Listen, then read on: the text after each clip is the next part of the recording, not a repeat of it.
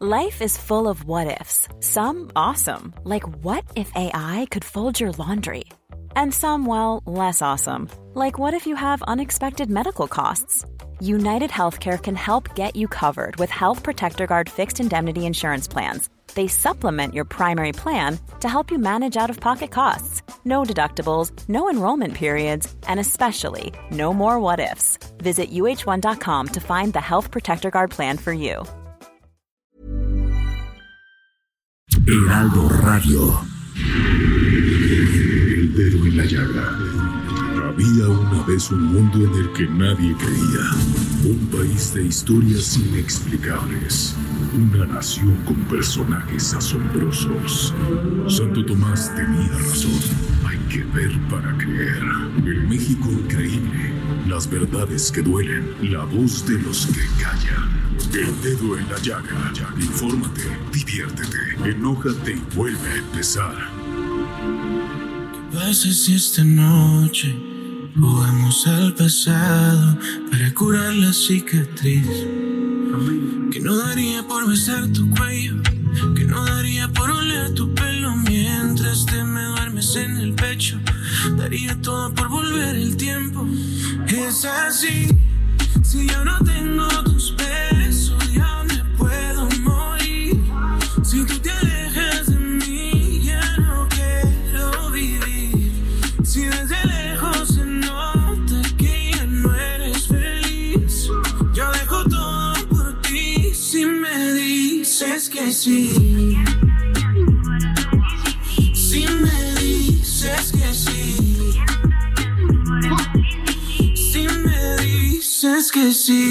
Tu boca se acuerda de mí si la toco, mi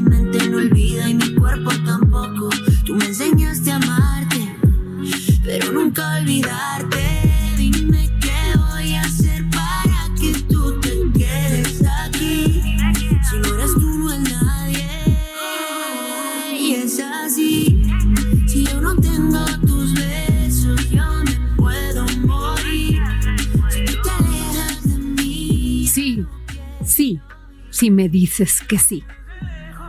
Esta canción de Rake, Farruko y Camilo fue, es un gran éxito que precisamente estábamos platicando Eduardo Chabot, Samuel Prieto, de esto que es, a mí me encanta el ritmo porque yo soy veracruzana y las cosas en Veracruz como la salsa y todos estos ritmos se bailan como despacito.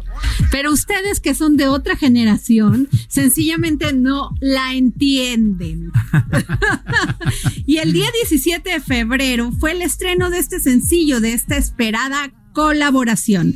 Rake se vuelve a unir al género urbano después de que en 2018 grabaron el exitoso tema Me Niego junto con los cantantes Winston y Ozuna. Los saludo con mucho gusto este inicio de fin de semana, viernes 28 de febrero del 2020. Y también saludo con un gran gusto a mi compañero Eduardo Chabot y a Samuel Prieto, que lo repetimos por segunda ocasión en el dedo en la llaga. Un gusto estar aquí, Adriana, como siempre, hablar de todos los temas de actualidad, el coronavirus, el deporte y cómo se relaciona Ay, todo no, ya no, ¿no? me hables porque estamos en el estrés, pero ahorita vamos a hablar de Sí, eso claro. en el tema financiero, económico y pues de salud, ¿no? Y nos pueden mandar su tweet a, bueno, me pueden mandar un tweet a mí, a, a arroba Adri Delgado Ruiz, al de Samuel. Es arroba Samuel-Prieto. Eduardo. Arroba eshabot17. Y muchos WhatsApp al 55 25 44 33 34. Y bueno, vamos ahorita. Fíjense que también, aparte del con- coronavirus, pues nos han dado colaboraciones muchas mujeres talentosas, echadas para adelante, eh, pues figuras de, nuestra, de, de- de nuestro escenario político, público, empresarial. Y tenemos esta, este llamado que hace Wendy Bris- Briseño, diputada de Morena y presidenta de la Comisión de Igualdad y Género sobre el 9 de marzo. Nos vamos a estar sumando desde la perspectiva de, apoyar. Ya hay como varios llamados, incluso si no se publica, incluso si no se, bueno, ya estamos viendo eso, ya los llamados de la Cámara pues ya se hicieron y el martes tendremos una sesión solemne que creo que va a ser un buen momento para reflexionar eh, en lo que llevamos, pero también en todo lo que adeuda el Estado mexicano. Bueno, pues esas son las voces de todas estas mujeres que en exclusiva para el dedo en la llaga, Samuel Eduardo, nos están dando sobre qué van a hacer estos días y toda esta semana hasta llegar al 8 y 9 de marzo. Y sí quiero, y sí quiero decirles, ayer la secretaria de Gobernación nos dio una espléndida entrevista donde fijó su posición y ella dice, bueno, pues yo voy a trabajar, Adriana, porque la gran responsabilidad que tengo como ser secretaria de Gobernación, pues tiene, amerita que yo esté aquí. Claro. ¿No? Y, y como siempre lo digo, esto, si hemos ganado algo, las mujeres durante toda nuestra lucha y durante todas nuestras conquistas, es precisamente la libertad. Así que, como siempre lo digo, todas están en su derecho de usarla. Claro, y decían y decir que vayan, no vayan, eso no es un tema. El tema es estar presente con este silencio, con este eco y estar presente. había la, la, o, la idea de que si tenías que ir a trabajar, que podías ir con playera morada, ¿no? Que sí, o sea, cada quien puede, puede manifestarse como quiera. O sea, cada quien tiene que manifestarse. Lo que es importante es que nos solidaricemos ante esta, ante esta violencia. Claro, por supuesto. Y bueno, déjenme decirlos, decirles que hoy, pues finalmente se hay dos casos de coronavirus en nuestro país. Pero como decía ¿quién decía? ¿El chavo o el chespirito? Que no cunda el pánico. El chapulín colorado. El chapulín colorado. Bueno, pero sí quiero decirle, Samuel, explícame qué está pasando en la economía con este tema. Fíjate que sí están golpeándose duramente las, las bolsas de todo el mundo. Eh, todas en esta nueva jornada han tenido caídas bastante impresionantes y eso tiene que ver mucho con la paralización de la economía en muchos sectores. Nada más como botón de, de muestra, hay que recordar que la provincia de Wuhan, allá en China, que es donde se originó todo esto, pues es una zona de manufactura automotriz muy importante, no solamente dentro de China, sino a nivel de mercado mundial. Claro, y está sobre un río, sobre una ribera, ¿no? Así es. Entonces, este, pues vamos, la paralización de la economía es muy importante. Eh, acá en México, por supuesto, los bandazos de todo eso nos están llegando. Y claro, porque además lo decía bien Carstens, mientras en otras partes del mundo les da un resfriado, a nosotros nos da una pulmonía. Exacto. Entonces imagínate si en otras partes del mundo les da coronavirus que nos va a dar. Así es. Pero sin embargo, sí hay que aclarar, Samuel, porque hay muchísimas opiniones en las redes sociales y en todos lados, que esto es además que nos va a pegar porque la economía de México está pésima y todo. A ver, que no cunda el pánico. tenemos que seguir trabajando, tenemos que seguir produciendo, tenemos que seguir apostándole a nuestro país. Lo peor que nos puede pasar es caer en esta este, negatividad de decir, ay, vamos a apostarle al coronavirus para que se caiga el país. Claro, no, eso, no puede pasar eso. Eso es imposible. Sí nos va a pegar desde el punto de vista del comercio internacional y de nuestras relaciones internacionales, ¿no? Por ejemplo, nuestra bolsa mexicana de valores el día de hoy está perdiendo 1.01%. Ya no se esperaba una caída tan importante después de la de ayer, pero justamente por las noticias de que tenemos ya dos casos confirmados de coronavirus, pues eh, pero, pero a ver, Samuel, eso iba a pasar. claro. Claro, a ver, ¿cómo nos íbamos a defender nosotros, o sea, ¿cómo? Sí, claro. no, había manera. No había manera. la cantidad de productos que vienen también del mercado chino, ¿no? Que también pero, por eso. Pero no, esos no traspa, no trasla, no, no, este, o sea, si tú adquieres un producto chino, o sea, no quiere decir que trae, no, pero no trae, eso se muere al medio ambiente y además las temperaturas que las que pasan. Pero el tema de que no lo dejen llegar a México. Sí, no, muy mal, muy mal. Aún así, fíjate que la caída eh, semanal de la bolsa es de 7.76. Ayer que se cayó de 2.64, llegó a un nivel crítico, es decir, no había tenido un nivel tan bajo desde 2010, después de aquella crisis de 2008 que había pegado con la crisis hipotecaria. Entonces, bueno, sí está preocupante, pero como bien dices, es un factor externo. Lo que tenemos que hacer es fortalecer nuestro mercado interno y nuestro trabajo. Y tener, y ser positivos, echarle ganas, salir a trabajar. Claro. Y este, y sumarnos a las causas que benefician a nuestra sociedad y a nuestro país. Es correcto. ¿No? Eh, en términos, por ejemplo, de la tasa de interés, eh, es muy interesante la declaración del día de hoy del presidente de la eh, Reserva Federal de Estados Unidos, Jerome Powell, que él dice, bueno, hay que bajar la tasa de interés, pues, para dinamizar la economía.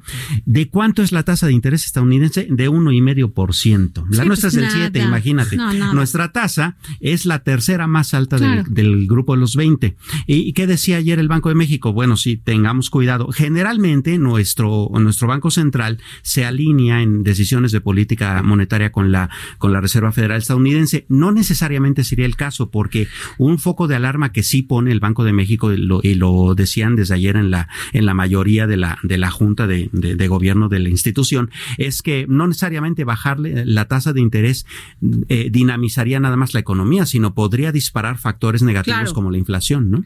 Pues sí, pues bueno, pero en tema, en términos reales hay que echarle ganas, salir adelante y confiar, Por supuesto. ¿no? Y bueno, tenemos en la línea, Eduardo Samuel, al doctor Jorge Salas Hernández, director general del Instituto Nacional de Enfermedades, Enfermedades Respiratorias, el INER. Muy buenas tardes, este doctor. Hola, buenas tardes, Adriana. Doctor, le agradecemos enormemente que nos haya tomado la llamada para el dedo en la llaga. Sabemos que el primer caso en el Distrito Fede- Federal del coronavirus está ahí en el INER.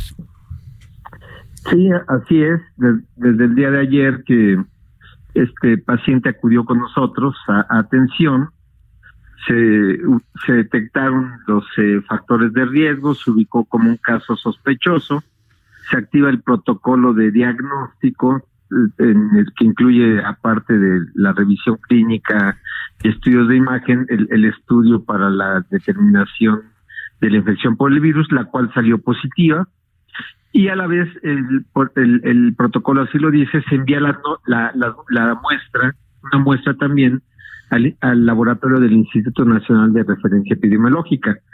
Al, al salir también la prueba ahí posi- eh, positiva, pues entonces ya se confirma y se da a conocer que está ya el primer caso con este tipo de infección aquí en el país. Doctor, ¿qué diferencia hay o cómo se hace la diferencia? ¿Cómo se, los que no entendemos muy bien esto, entre una influenza estacional y el coronavirus? ¿Cómo lo detectas? ¿Cómo dices tengo que ir al hospital en este momento? Eh, clí- Clínicamente es muy difícil porque lo, lo que hemos estado comentando es que un resfriado común, una infección respiratoria por influenza, o en este caso ya eh, ahora una infección respiratoria por coronavirus en, sus formas leves, so- son muy similares. Es, es un cuadro de dolor de cabeza, algo de fiebre, escurrimiento nasal, dolor de garganta. Eso como que parece, pues una gripa Claro. En la, en la mayoría de los casos eso va a ser una gripa. En un menor porcentaje, eh, pues será influenza. Y en este momento solo hay un caso, eh, bueno, ya habrá dos casos en, en el país de, de coronavirus. Eh, eh, regresando al coronavirus, la- lo que la- lo que ha mostrado la experiencia de los casos en todo el mundo es que la mayoría de los, las formas son leves, como un cuadro gripal. Entonces, clínicamente es muy difícil para una persona, también para, para el médico, el poder diferenciar. Lo que hace son, eh, hay definiciones operacionales, ¿no? Por ejemplo, en este caso, en, el coronavirus, pues haber viajado o, haber estado en alguna ciudad o país en donde ya hay casos, eh, un mayor número de casos eh, ya confirmados por esta enfermedad, o haber eh, estado en contacto con un caso confirmado por coronavirus. Esos son, se incluyen de- en definiciones operacionales asociados a los síntomas respiratorios y, y generales que, acabo, que acabo de comentar, pero puede ser difícil porque son muy parecidos los, los cuadros de las tres infecciones. Doctor, tenemos la capacidad, la infraestructura hospitalaria para este poderle dar frente a esto que ya está denominado pandemia. Bueno, yo, yo, yo pienso que, que sí. Yo pienso que sí, si, si seguimos eh, apegados eh, en, todo el país, no solo el sector eh, eh, médico, sino la población en general, a, la, a, los cuidados, a la prevención, a la protección, a la detección temprana de la enfermedad, porque entonces la mayor parte de los casos van a ser formas leves y esos casos se tratan de forma ambulatoria. En un escenario de que hubiera más casos, pero de formas leves en las que se confirma el diagnóstico, se van a regresar a sus casas con medicamento para las molestias y tendrán que estar eh, en aislamiento en, casa eh, durante 14 días. Eso, eso es lo que sucedería en la mayor parte de los casos. La red hospitalaria es para los, las formas eh, más graves de este tipo de, infecciones. Pero pues obviamente hay un número importante de disponibilidad de camas y por supuesto que yo yo no pienso que vaya a llegar eh, una situación de este tipo con este al grado de saturarlas ni la misma influenza eso eso sucedió eh, doctor, buenas tardes. Soy su servidor Samuel Prieto. Gusto en saludarle. Eh, doctor, quisiera preguntarle, en el marco de que ya llegó el coronavirus al país, digamos, con dos pacientes, pero ya lo tenemos, cosa que se preveía, eh, buena parte de las medidas sanitarias que han estado tomando las naciones que más han estado teniendo esta afectación es que están decidiendo cancelar o posponer o de alguna manera tratar de que sean menos los lugares en donde las personas se, concentran masivamente. visto eso, una preocupación acá en México estaría centrada tal vez hacia el 8 y 9 de marzo con la marcha de las eh, mujeres que van a estar protestando por una causa legítima, pero que tenemos esto encima. ¿Cuáles podrían ser las medidas, digamos, pertinentes eh, para que para que no eh, fuera ese un riesgo importante? bueno, yo pienso que la en este momento con lo que tenemos y, y como está el comportamiento de la enfermedad apenas con dos casos confirmados, el, sin duda la, la, marcha del país y de las ciudades eh, continúa como hasta hasta hoy. Yo invito a la gente que eh, estén informados de las eh, eh, voceros oficiales de la Secretaría de Salud, de los medios de comunicación con ustedes con información oportuna y a tiempo, y, eso va a ir permitiendo que la gente esté mejor enterada y tome sus medidas de, precaución. Pero digamos, ahorita con estos dos casos, pues eh, la, vida va a continuar de la ciudad. No sabemos esto pasado mañana o en una semana ya próximo al, al, al, 8 de marzo o, en un mes cómo vaya a estar la situación. Pero en este momento es, es esta sería la realidad.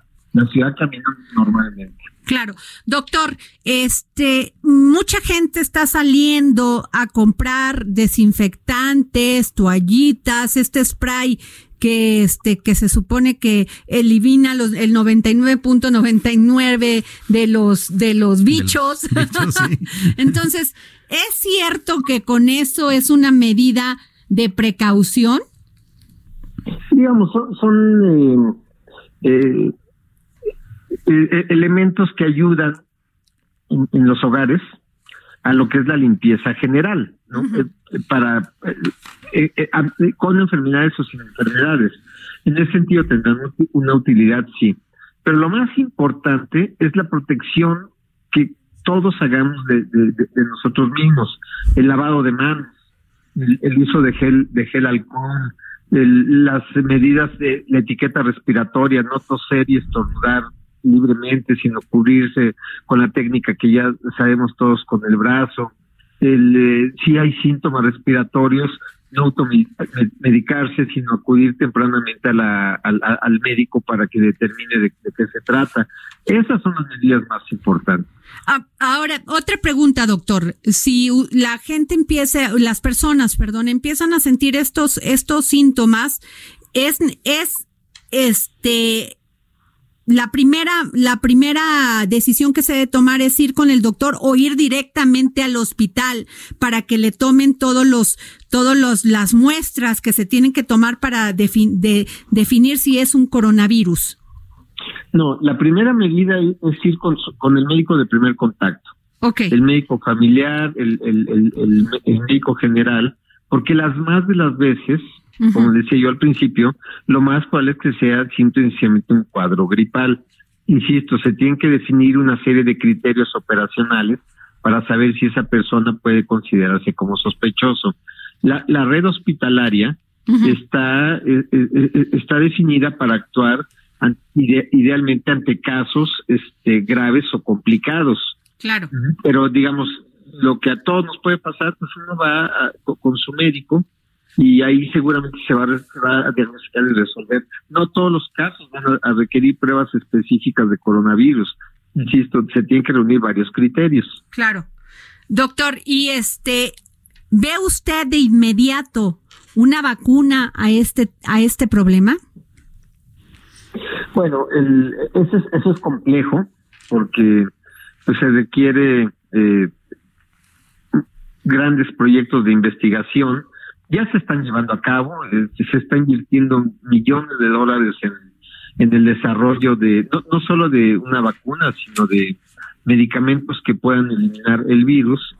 Obviamente ahorita en esta temporada, en el, de manera inmediata para los siguientes meses, eso pues, no va a estar porque es una este es un virus que recién se está descubriendo, pero yo confío en que con el desarrollo de la ciencia, la tecnología que hay en estos grandes eh, laboratorios de investigación, este será mucho más pronto que como por ejemplo sucedió con la influenza. Ok. Este, este Samuel. Sí, un detallito que quisiera preguntarle, doctor, es que bueno, al final del día eh, se tiene como monitoreado el universo. Es decir, esta mañana que nos enterábamos de estos dos casos, el de Sinaloa y el de Ciudad de México, más los dos que están en investigación, bueno, tienen eh, por seguimiento eh, una consecuencia específica, que es que habían viajado a Italia en la parte en donde, donde hay estas infecciones. Pero algo que brincó mucho en la opinión pública es que el día de ayer se enteró, nos enteramos de que en esta Estados Unidos existe el primer caso de una persona contagiada que no tiene que ver con esa línea, sino que nunca había salido incluso de los Estados Unidos. Es decir, ya es una infección como de un segundo paso. Eh, ¿Esto debería alarmarnos? Pues no, no, no, no alarmarnos, habría que interpretar, Por supuesto que estos casos que le podemos poner el nombre que sea importados porque se adquirieron en otro lado, pues está perfectamente determinado cuál es la fuente de, del origen del, cuadro. Cuando ya son por diseminación local, vamos a decir, bueno, ya el, nivel de, contactos va, aumentando. Entonces, este, eh, no sé, es muy probable que haya esa persona haya tenido contacto anteriormente con alguien enfermo que ni siquiera se dio cuenta, ni siquiera lo ubicaron y pues de ahí se viene ya esa, cadena. Pero ahorita, digamos, en, nuestro país está claro que estos dos este, pacientes pues eh, habían viajado eh, en Italia, zona ahorita pues, que, está con un número importante de enfermos, y pues de ahí vino el, contagio. Y lo que hacen ya el, el sistema de salud pues es todo un cerco sanitario, que es lo que ustedes eh, llevan muy bien y ubican, se, determina en qué vuelo, a qué hora llegó, cómo se movieron, en dónde estuvieron, con cuánta gente, y se va haciendo la vigilancia de, todos quienes han tenido contacto de una u otra forma con, estas personas.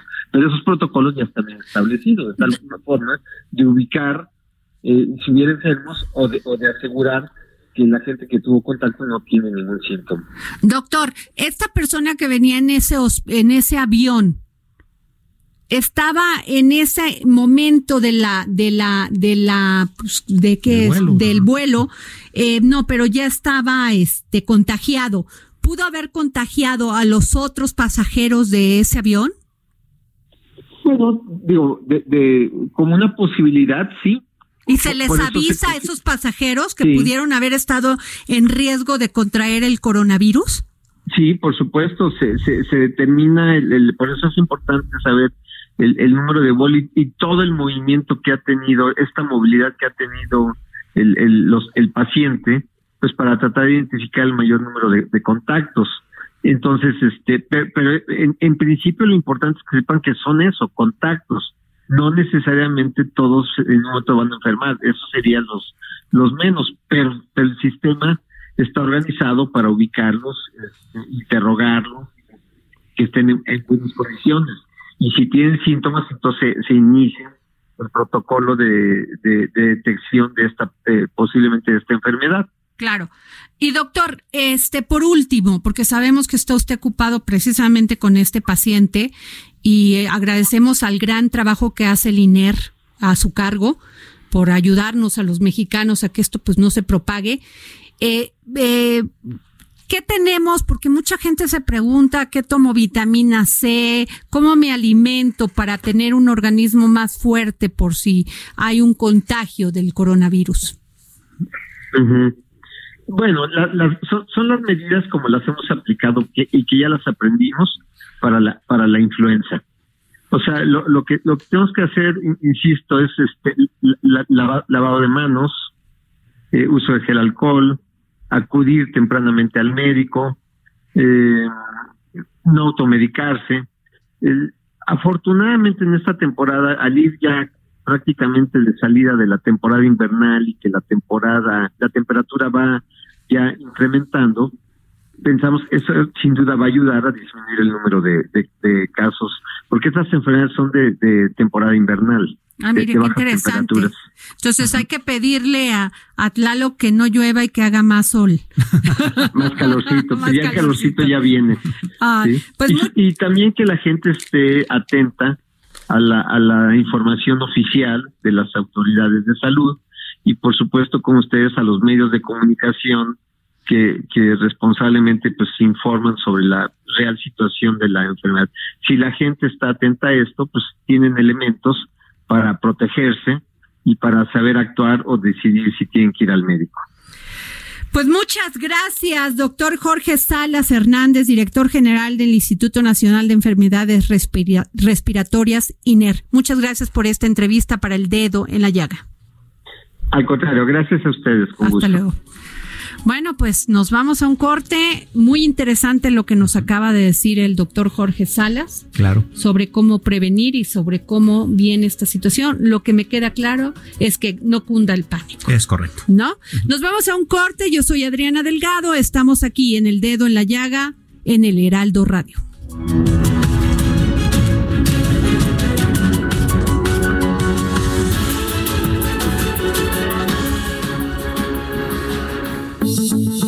Adriana Delgado en su cuenta de Twitter, arroba Adri Delgado Ruiz. Además, te invitamos a enviar tus opiniones y comentarios en texto o por mensaje de audio a través del WhatsApp al 55 25 44 33 34. Y si quieres escuchar El Dedo en la Llaga del Heraldo Radio en cualquier momento y donde quiera que te encuentres, descarga el podcast disponible en Spotify y iTunes.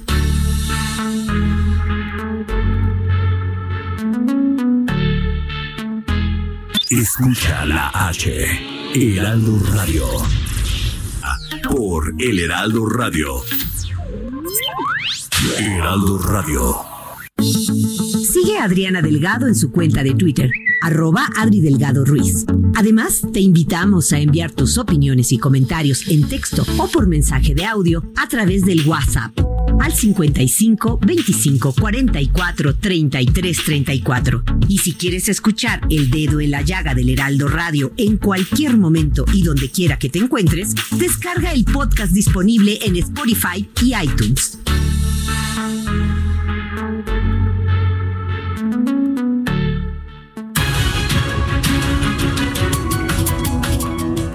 Bueno, regresamos aquí al dedo en la llaga. Yo soy Adriana Delgado. Nos escucha usted por el Heraldo Radio y el momento GastroLab.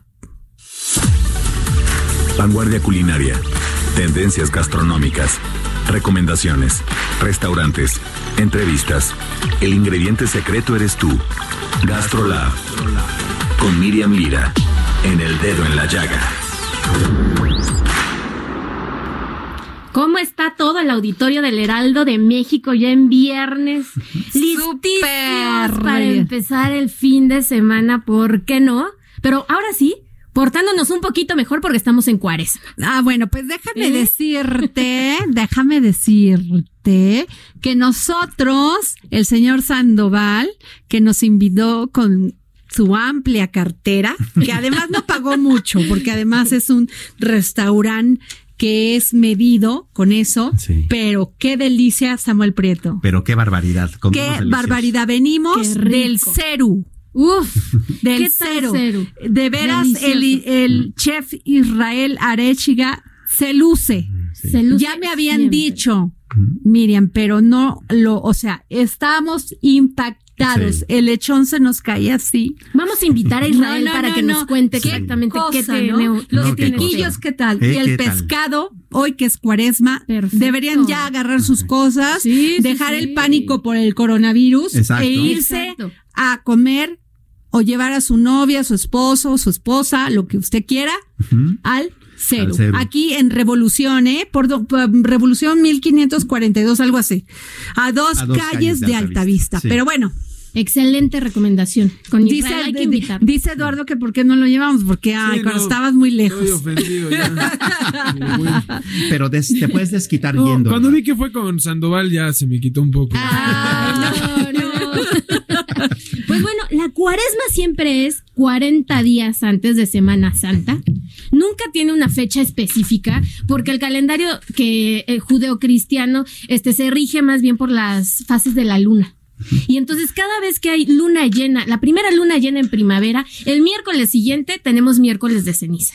Y entonces ya sabemos todos que no podemos comer carne ni el miércoles de ceniza y a partir hasta que acaben esos 40 días, nadie puede comer carne los viernes. Pero que si no, en México la cuaresma es una tradición bien arraigada gastronómicamente. Hay ingredientes que solo los comemos en esta época. Por ejemplo, las papas, las calabazas, los ejotes, las tortitas de ejotes, las croquetas de atún, el aguacate relleno también de atuncito. Qué rico. Ay, mi mamá iba a hacer hoy pay de atún. Mm, fíjate. Qué rico. Y también el pipián, el pipián es un, es un platillo que se prepara mucho en la temporada de, de cuaresma, las este tortitas de camarón. Así es. con la pepita. Sí, sí, sí. Las tortitas de camarón con nopalitos. ah, ya. Híjole. Bueno, nosotros ya comimos, o sea, no, no nos está dando mucha hambre. Pero tú que eres veracruzana, Ari, ¿qué tal un pescadito a la veracruzana? Ay, no, no, no, no, qué Que justamente es un platillo bien interesante y bien, bien bonito, porque engloba toda, todo este conocimiento del mestizaje, los platillos criollos, el uso de las aceitunas, de las alcaparras. Ay, qué rico es un un este un pescadito a la veracruzana. Ay, no, los ceviches, sabes que también comimos comimos un ceviche que me chupaba los dedos, no quería que se acabara el plato. De eso que cuando eres niño y niña, que te dan una paleta y estás viendo al amiguito a ver si ya se lo acabó para tú quedarte todavía con tu paleta. Qué rico, qué rico, Adri. Así le hacía yo a Samuel Prieto, a ver si ya se lo había acabado. Sí. Oigan, pero el único inconveniente que tiene la temporada de cuaresma es que sí, los pescados y los mariscos son un poquito más caros. En general incrementan su, su precio en un 10%, pero el alza también se va hasta el 40. Entonces sí empezamos a, a, consumir muchísimo más pescado en esta temporada. Los que están ahorita más caros, aguas, para que se fijen cuando vayan a comprar, el camarón que está entre 160 y hasta 220 pesos el kilo. No, bueno. La mojarra se mantiene. Está barato, ¿no? Más o menos. 200 kilos, es 200 pesos el kilo, 200 tantos, pues está, barato. Un poquito sobre. No, bueno, en unos super yo lo he visto a 500 pesos, oye. Es que ha de ser super gourmet. No, no, grandote así, este, bien. La mojarra está ahorita en 60 pesos, está muy considerable. Y un pescado que luego le hacemos mucho al feo, pero que tiene un sabor delicioso y que es la lisa, el kilo está entre 25 y 30 pesos. Entonces, comer mariscos, quitémonos ese mito de que es caro, de que nos vamos a gastar una millonada. No es así. Oye, y la mojarrita, la, le cortas así o sea, como que le rayas, la metes en aceite con mucho ajo y la dejas que se dore, dore, dore, dore, dore. Delicioso. Y a ver, explíqueme usted si no está delicioso con una tortillita. Y ahí el secreto está en sofreír bien el, el ajo. ¿Qué tal? Ah. Sí. Una vez que ustedes lo vean ya un poco doradito, naranja, es momento para quitarlo rápido del, del fuego y empezar a hacer ya porque ya el aceite se quedó con el sabor. Así es. Y entonces el pescado agarra un sabor que bueno. Ahí les cuento. Los pescados que están ahorita más caros, el guachinango, porque ya es muy, muy, muy popular. Los pulpos también están medio caros.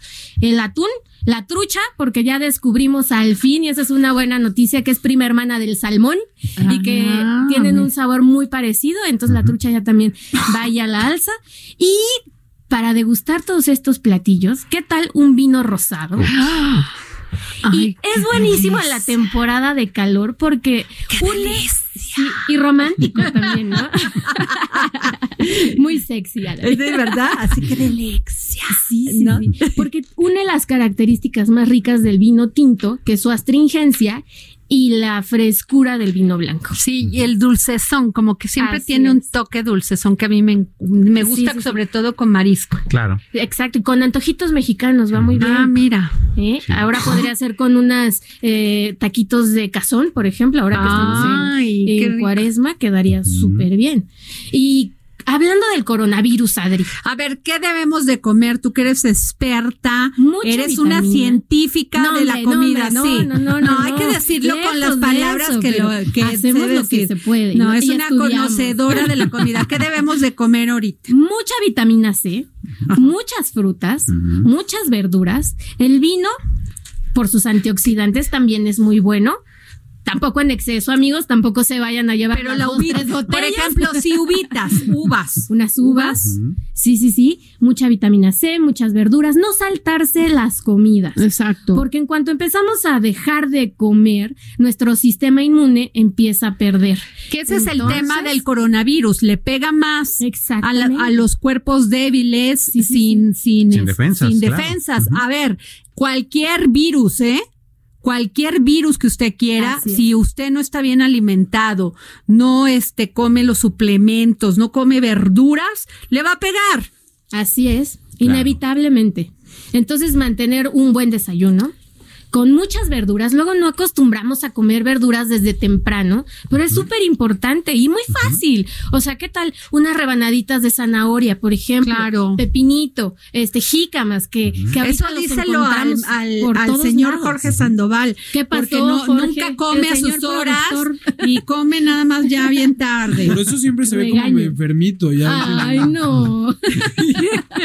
Le vamos a traer sus pepinitos para que esté fuerte y sano desde muy temprano.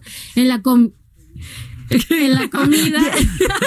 ¿Ya te quiere despedir? Este es mi último día.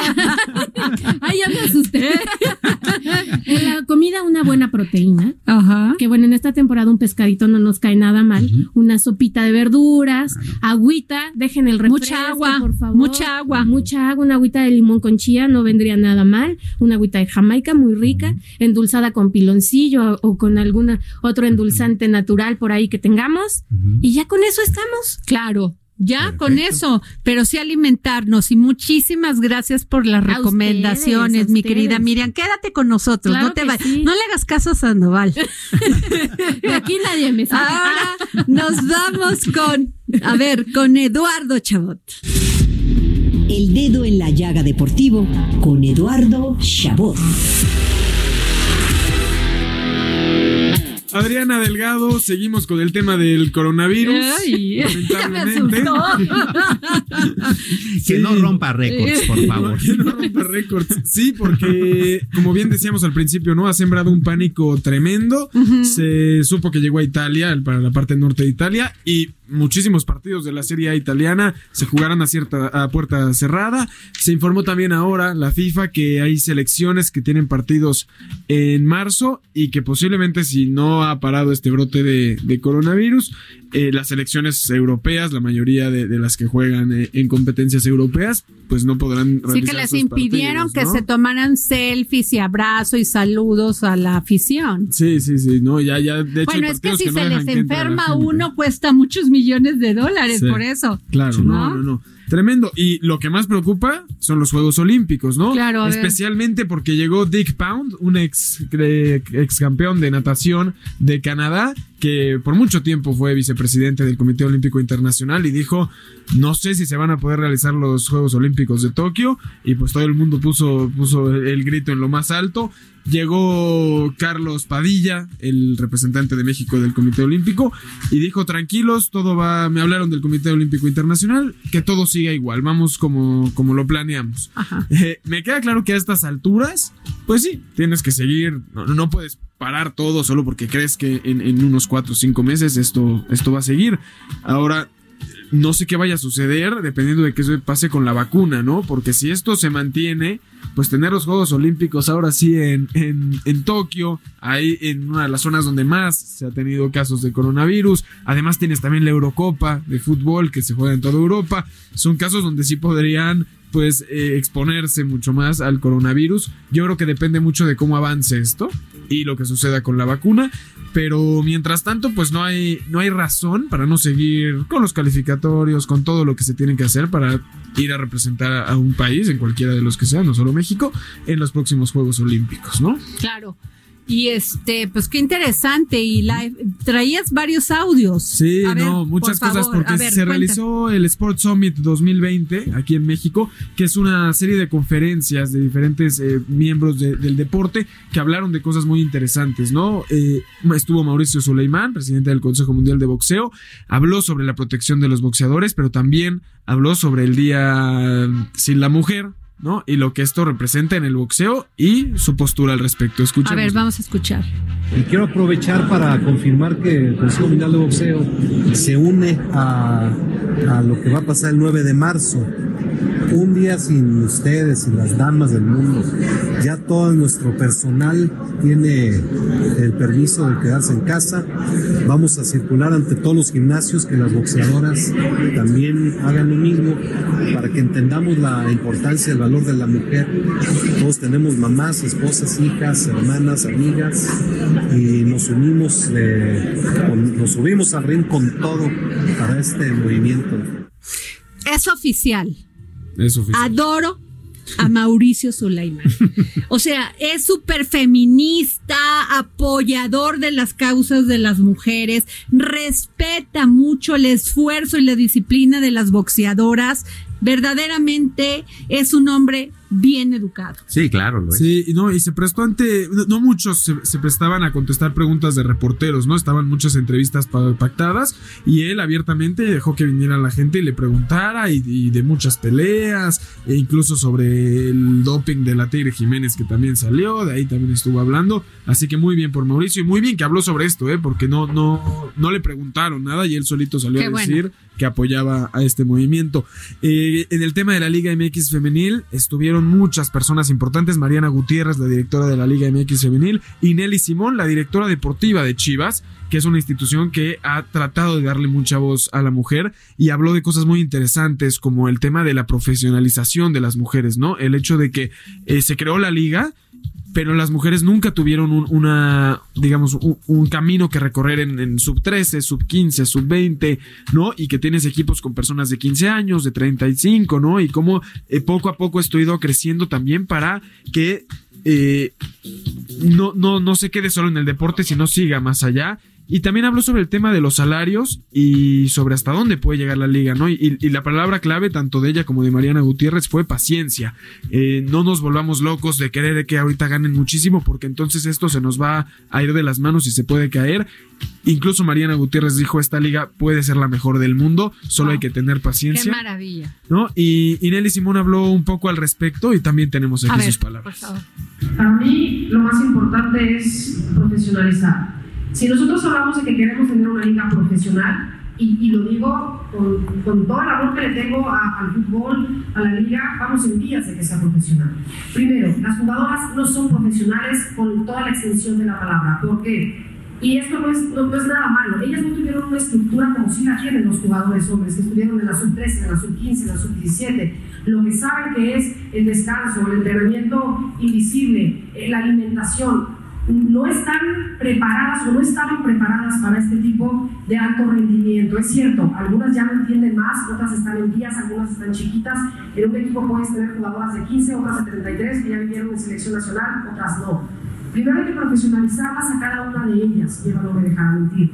Después, por consiguiente, se va a profesionalizar el equipo. Profesionalizar el equipo ya después de que las jugadoras no sean, bueno, la estructura de cada equipo va avanzando conforme va pudiendo, ¿no? Porque al final también el tema de, económico es distinto en cada una de las instituciones. Y al final, si se logra eso, vamos a tener una liga como tal profesional en todos los contextos, no solamente en la estructura que habla Mariana. Yo creo que para mí va a ser lo más importante y lo que tiene que trabajar cada uno de los equipos, poner una cabeza al frente de cada equipo femenil que realmente se preocupe porque las jugadoras tengan las herramientas, porque las jugadoras se dediquen a estar en el tema cancha nada más. Y bueno, poco a poco y muy lento tiene que ir creciendo. No podemos dejar de la mano eh, afuera también el tema integral. Ellas tienen que prepararse afuera, tienen que seguir estudiando, muchas tienen que trabajar para que después puedan conseguir ser atletas profesionales. Hay las palabras de, de Nelly Simón eh, directora deportiva de Chivas Femenil, que sí toca muchos temas, dice esto de no dedicarse solo al deporte, ¿no? Seguir con los estudios y demás, porque muchas de estas chavitas empezaron a los 15 cuando vieron la oportunidad y aunque el salario o, con más razón, porque el salario no era suficiente, venía con esta parte de dar becas, de ayudarlos a que sigan estudiando. Eh, se habló también mucho de machismo, hablaban de, de cómo incluso eh, estuvo Patricia Rodríguez, la directora ejecutiva del Elche de España, y muy interesante porque el fútbol español en el tema femenil va mucho más avanzado, y hablaba de cómo pareciera que los equipos tienen a la rama femenil como parte de responsabilidad social, ¿no? Como lo tengo para que parezca que somos buenos y, eh, no importa el género y demás, y que, y que eso se tiene que acabar, que importa, como lo decía Nelly Simón, que haya una cabeza de alguien que sí se preocupe porque crezca la liga femenil y que no parezca, e, ella hablaba de las instalaciones, que parece que el equipo masculino le deja las instalaciones al femenino, ya órale, ahora úsalos tú, y que no debe de ser así, que están bien sus instalaciones y que es su organización y que hay que darle el mismo valor que al, al masculino. Entonces, muy, muy interesante todo lo que pues se habla. Muchas gracias, Eduardo. Como siempre, es un placer escucharte porque eres súper apoyador de las mujeres y además muy consciente. Definitivamente eres otra generación. Muchas gracias. no, y un placer estar aquí. Y bueno, ¿con quién creen que vamos? Hola. Hola. Con nuestro querido Gonzalo Lira. Yo, yo me voy a subir también a, Voy a seguir un poco con el tema porque. ¿Del coronavirus o de las mujeres? No, de las mujeres. de las mujeres. Sí, sí, sí. Eh, fíjate que eh, precisamente tomando en cuenta de lo que se está hablando, cuál es en este momento la, agenda y, y, cuáles son los temas de los cuales la gente quiere platicar y saber más, pues yo me puse a, a buscar títulos de películas que de una u otra forma han involucrado o han cambiado eh, la forma en la que las mujeres son vistas a través del cine, ¿no? Y, escogí películas que no fueran necesariamente tan obvias, ¿no? Por ejemplo, por ahí está Erin Brockovich, que la gente la conoce, eh, que es una historia importante, pero pues que siempre estuvo al margen de...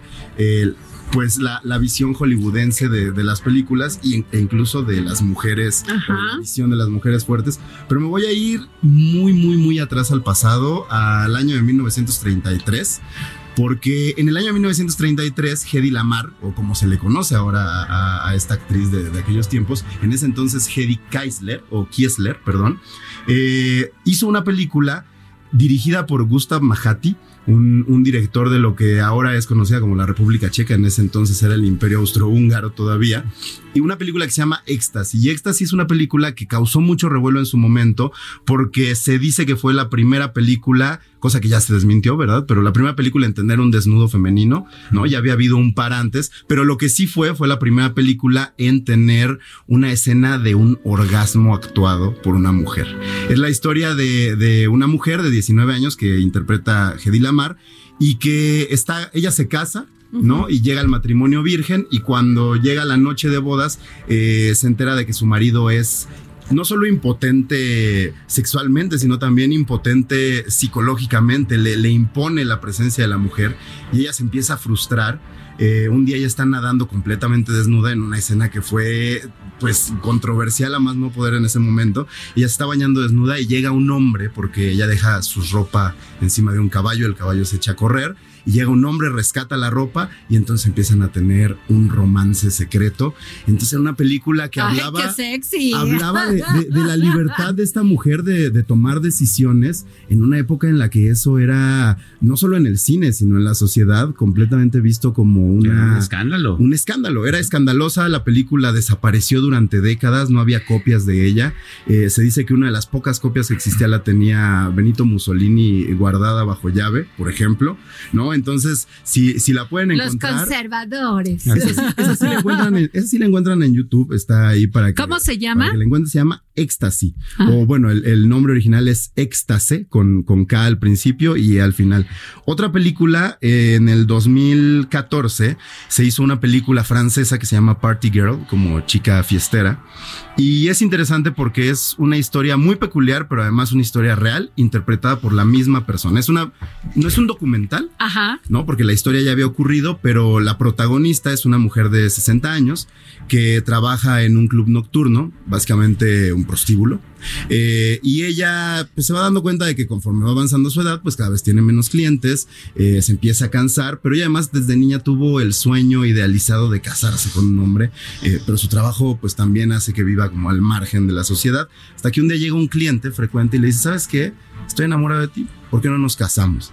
Y ella dice, órale, va, porque voy a cumplir mi sueño, pero poco a poco se va dando cuenta de que en efecto era una idealización, que su relación con este hombre no tenía nada que ver y pues va buscando la forma de liberarse porque realmente se da cuenta de que a pesar de que toda la sociedad le dice tu trabajo es algo marginal, es algo que está mal visto, ella se da cuenta que ella realmente disfrutaba ser una chica de la noche y, y, hace todo lo posible por zafarse otra vez de este matrimonio. Es la mujer interpretando su propia historia años después de haberla vivido. Es muy interesante. Fíjate que tuvimos aquí una entrevista con Ignacia Rodríguez, la Nacha, Uh -huh. y nos comentó cuando le pregunté que qué habían ganado las mujeres del, después del 68 y me dijo una cosa muy importante, libertades sexuales.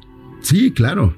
Claro, estamos hablando de, O sea, ya que no te dé pena el sexo, caray, hablarlo tal cual.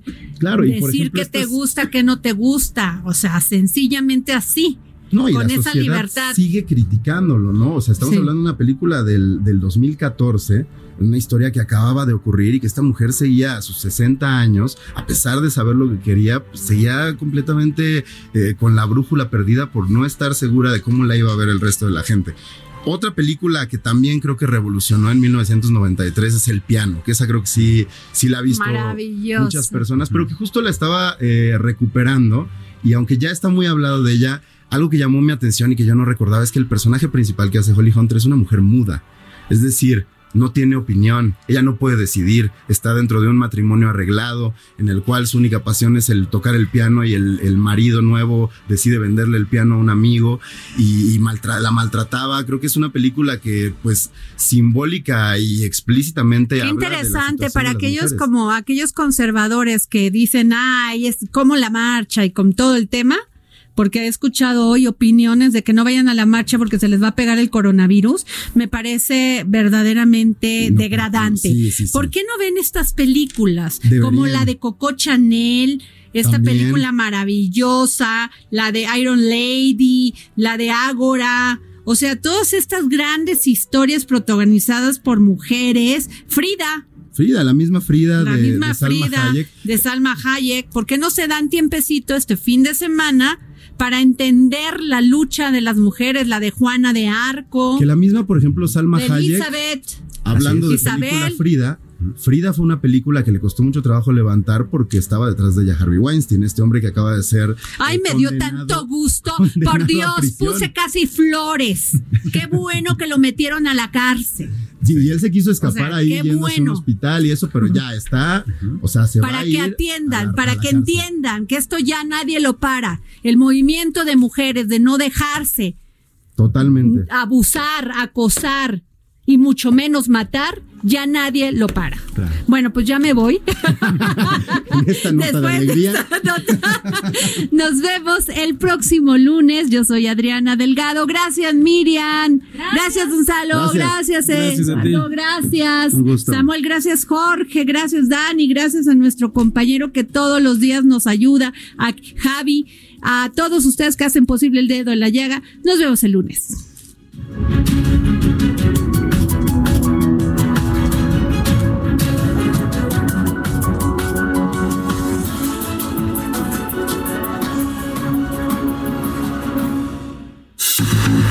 Fue El Dedo en la Llaga con Adriana Delgado. Heraldo Radio. La HCL se comparte, se ve y ahora también se escucha.